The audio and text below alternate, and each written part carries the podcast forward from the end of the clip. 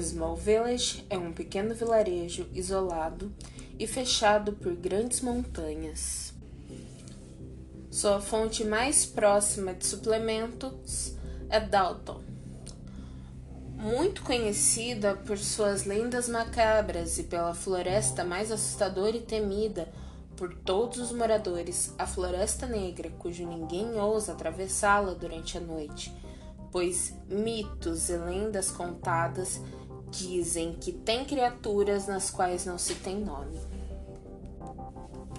E com Bard, um garoto que está chegando aos seus 18 anos de idade, seu melhor amigo Dave Hickman, juntos eles buscam aventuras e trabalham em uma pequena cabana que se localiza no meio da floresta. Tudo ia bem até que um acidente inesperado acontece com Nick, fazendo ele e sua vida mudar para sempre.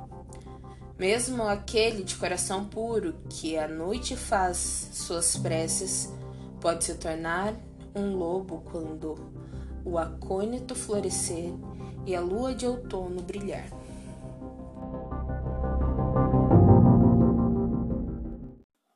Oi, eu sou a Carol, esse é o Chá da Tarde e o livro de hoje é Lua Cheia, da saga Lunar.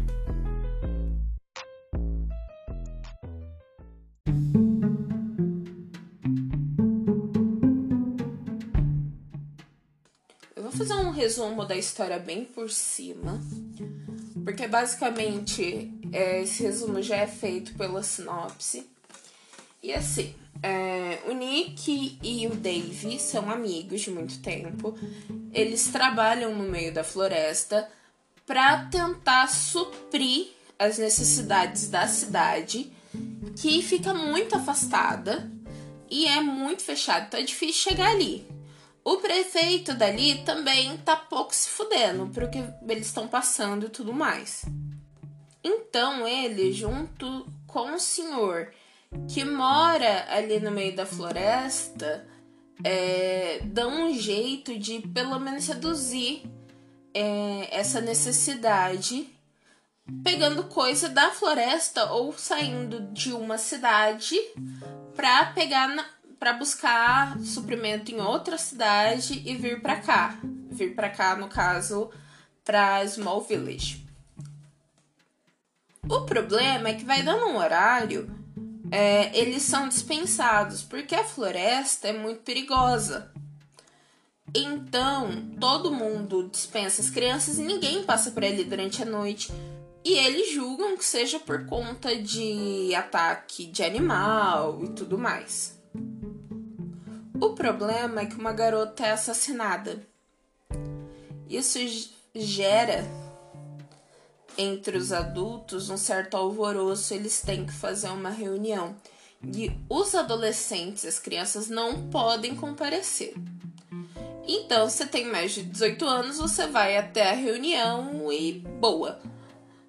Acontece? O Nick e o Dave resolvem se esgueirar por entre a cidade e ver o que está acontecendo. Lá eles descobrem que essa garota foi morta e o culpado aparentemente é um ser que eles chamam de a besta. A besta tem toda a descrição de um lobisomem. E os meninos ficam é, interessados porque eles já tinham visto alguma coisa muito estranha na floresta. Então o prefeito mobiliza alguns é, caçadores para eles irem atrás dessa criatura e e até para os meninos ele fornece um cachorro que vai protegê-lo caso eles vejam alguma coisa que eles não deveriam na floresta. O que acontece que por conta desse cachorro que eles ganham, o Nick acaba sendo atacado. E ele começa a sentir as mudanças também.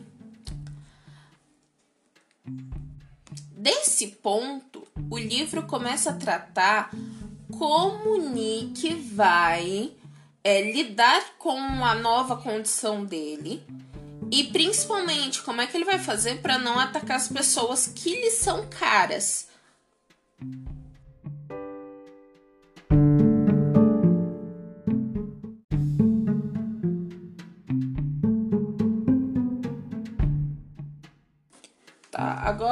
eu quero abordar um, um assunto que eu acredito que seja pertinente, é, pois muita gente escreve no Wattpad, no Nia, no Spirit, tudo no mesmo do mesmo jeito e acaba tendo exatamente os mesmos problemas quando eles sinalizam um texto e pensam numa futura é, publicação física. É, o, o envio individual de capítulos, é, já tendo o feedback da galera, acaba gerando uma desproporção é, de informação espalhada pelo texto. Então, o que acontece? O que, que o povo gosta de assistir? O povo gosta de ler conflito, gosta de ler romance, gosta de ler cena de luta, gosta de cena sanguinária e outras coisas. As pessoas gostam de ser surpreendidas. Só que o momento dos livros, principalmente quando se trata de um livro de fantasia, você precisa dar explicações para o seu mundo. E geralmente as pessoas não gostam tanto. Então, possivelmente os capítulos que vão ter mais comentários, mais feedbacks positivos, serão os capítulos que referem-se a situações inusida... Desculpa, inusitadas. Existe um problema nisso? Não exatamente para você que tá lendo um capítulo por semana durante quatro meses, é confortável, é gostoso, tudo mais, é o seu momentinho. E às vezes você não tá fazendo uma correlação direta com o que foi dito no, no episódio passado, entendeu? Eu já falei antes, em outro momento, em outro podcast, que a maior problemática de escrever fantasia é saber dosar o quanto você vai revelar em cada momento do livro. Por quê? Porque você tem que explicar um pouquinho para o leitor não ficar perdido e deixar um pouquinho de, de informação para disseminar mais para frente porque senão é, o leitor perde o foco e ele fica, ah, meu Deus, ai, vai passar duas horas explicando isso agora.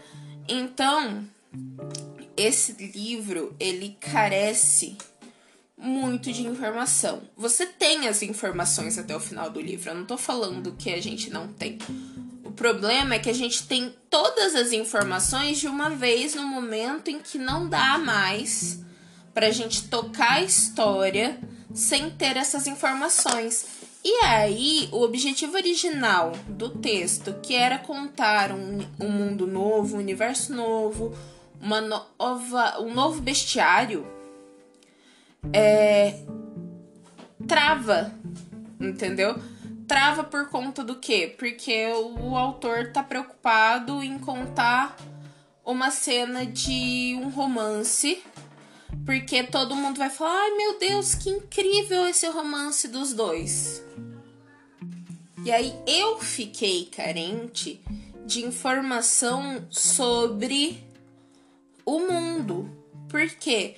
Porque o que ele criou enquanto enquanto mitologia de raça, eu achei interessante.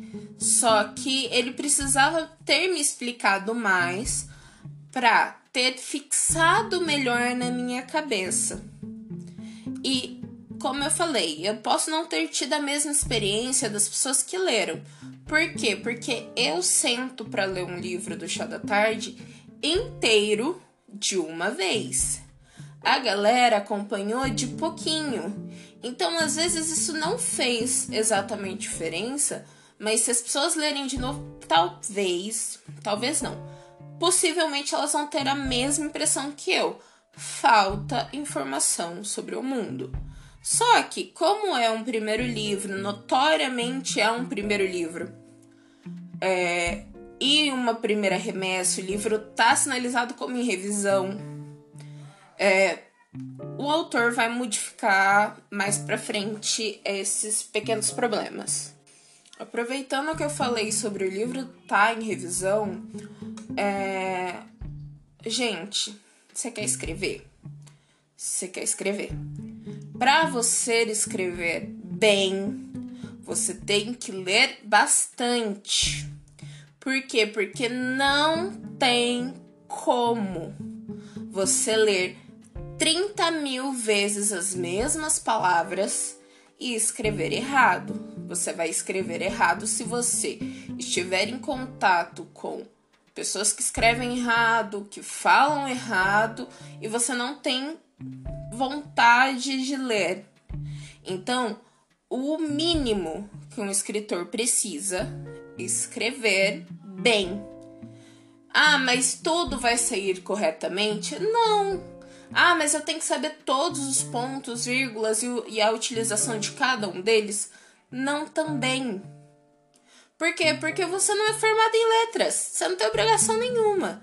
Só que você precisa escrever o grosso bem.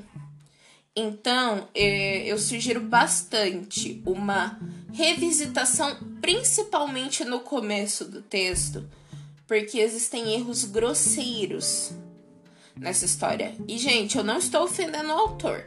Tudo isso que eu tô contando agora no chá da tarde, eu já conversei com ele no privado. E ele concordou comigo e agradeceu os apontamentos. Então não enche o saco no, nos comentários, a gente já conversou isso no, na temporada passada. É, os personagens. É, eu gosto muito do crescimento do Dave. Eu acho que o Dave passa de um cara que a única personalidade dele é pular a janela e entrar no, na casa das pessoas sem ser convidado é, para um, uma coisa mais profunda, uma preocupação com aquele amigo, é, um personagem é, sentimentalmente maduro. O problema é que eu não vejo a mesma evolução nos outros personagens, principalmente nas personagens femininas. E é uma coisa que eu fico triste porque no começo é, são elas que ajudam os dois a entender o que, que era aquela besta. E aí eu sinto a participação e a personalidade restrita das duas aos, aos namorados, aos pares românticos. E aí dá a impressão que elas são só garotas bonitas que estão ali para preencher o, o, o espaço de par romântico. Então eu gostaria muito de ver uma personalidade nas duas um pouco mais trabalhada. Inclusive, eu gostaria de ver uma personalidade do Nick mais trabalhada. Quem que ele é? Tá, ele é um garoto que tem uma história triste, que o pai morreu, do jeito que morreu, que tem uma mãe que eu acho que muito que aquela mulher tá em depressão porque ela tá sempre dormindo. É, então, a gente tem que tomar cuidado para personagens importantes dentro do nosso texto não passarem batidos por, por falta de exploração e tudo mais. E é, já que eu vou voltar um pouco na garota da namorada do Nick. Essa menina me deixa muito frustrada. Particularmente porque é a única vez que o texto vai alternando de, de primeira pessoa e de pontos de vista. Então, quando ela assume, geralmente é para contar uma cena que o Nick está vivendo de uma perspectiva para falar: "Ah, OK. Concordo com o Nick". Então, fica é, um pouco desnecessário. Eu acho que o autor ia aproveitar bastante se ele limitasse a transição de personalidades entre o Nick e o Dave, porque eles estão vivendo mais frequentemente o que tá acontecendo e o Dave, ele é um personagem independente do Nick.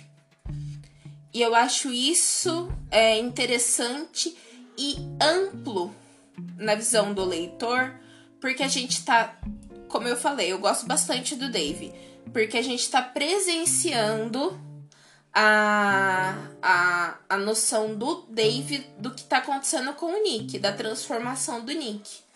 Eu acho isso legal. Ah, mas você acabou de falar que as meninas precisam ter mais expressão dentro do texto, mais personalidade e tá limando o ponto de vista delas? Não, estou eu tô falando que limar o ponto de vista delas e limitar a, a percepção da personalidade das duas pelos olhos dos garotos faz você ter uma facilidade para escrever, para descrever as duas, principalmente quanto à forma que as duas agem, e ao mesmo tempo você evita quebrar a fluidez de quem tá lendo. E fluidez é uma coisa importante. Por quê? Porque é o que obriga o, o, a pessoa a pegar o seu texto e só largar na hora que acabar. E esses momentos de troca de personagem quebra muito a fluidez. Agora vamos falar de um negócio que eu anotei aqui, que são os problemas de roteiro e trabalhar mais a mitologia do mundo. Esse texto vai ganhar muito se o autor sentar, pontuar todos os acontecimentos, distribuir informações e trabalhar em cima desse roteirinho.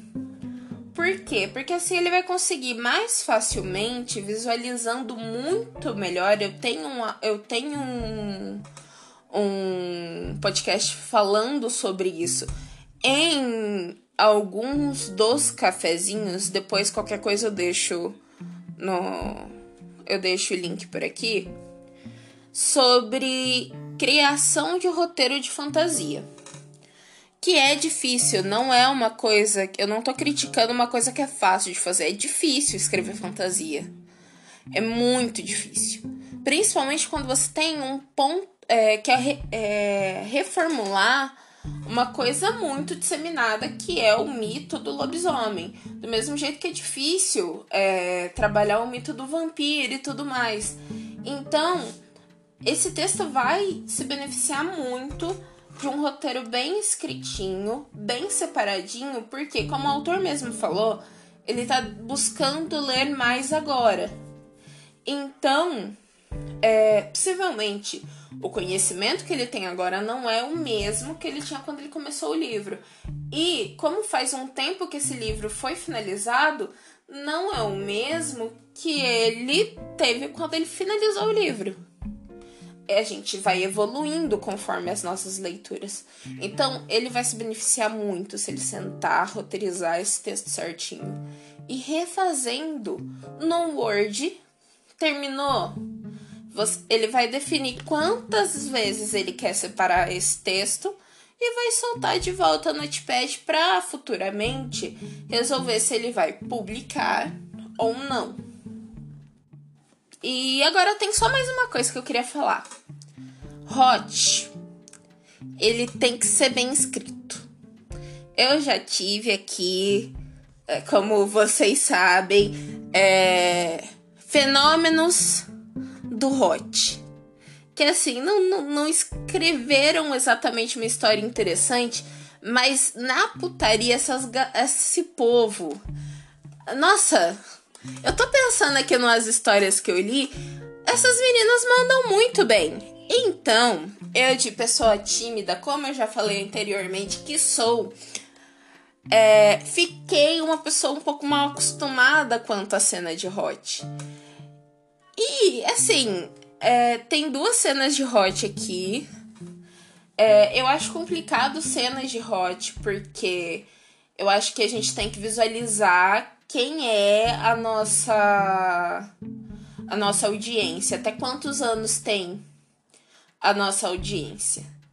Se eu tô trabalhando num texto infanto-juvenil de que vai contemplar até 16 anos, mais ou menos, fica muito complicado eu colocar uma cena de putaria no meio. Principalmente quando é, é notório que a cena é desconfortável. É desconfortável. Você percebe, você consegue visualizar o autor constrangido de escrever essa cena.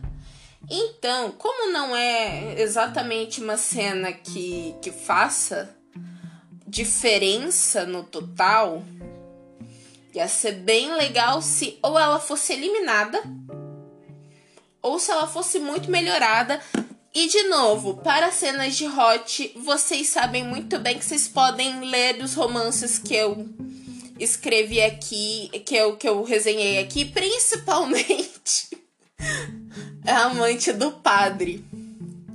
Porque ela, ela sabia o que ela tava fazendo. As cenas de putaria dela são muito boas. Ai, gente, é isso que eu tenho para falar do livro de hoje.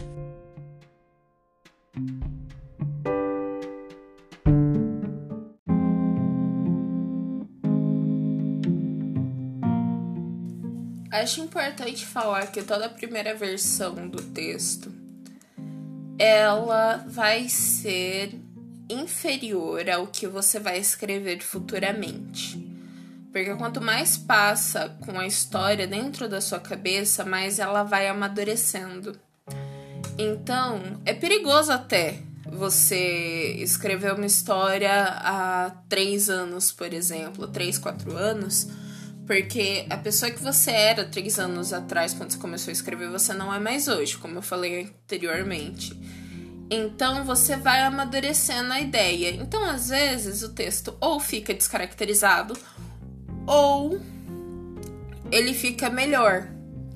E eu acredito que é o caso desse, dessa história. Ele já tem bastante visualização, já tem bastante gente que gosta da história e que com certeza se divertiu lendo. É, tudo que eu falei é a minha opinião pura, não tá sendo. Eu não tô me achando, eu acho que eu erro um monte. Inclusive, se eu entregasse as coisas que eu, que eu escrevo, vocês iam me criticar um monte. É um dos meus objetivos. Eu quero colocar a galera que participou do Chá da Tarde pra julgar o meu livro.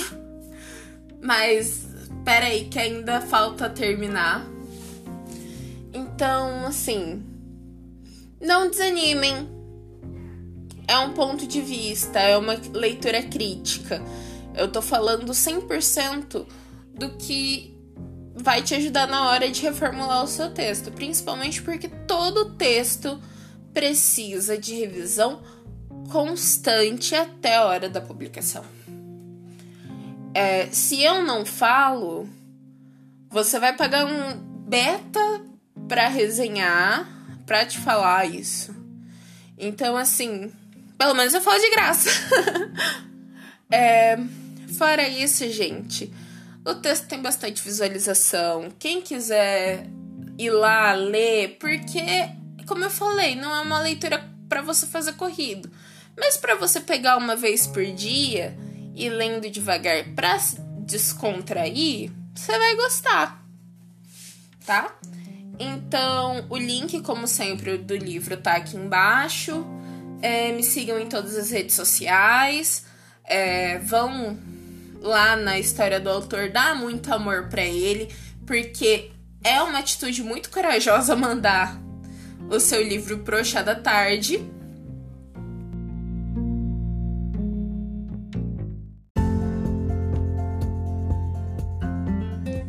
Curta, comente, compartilhe com um amiguinho que vai me mandar o texto também, por favor.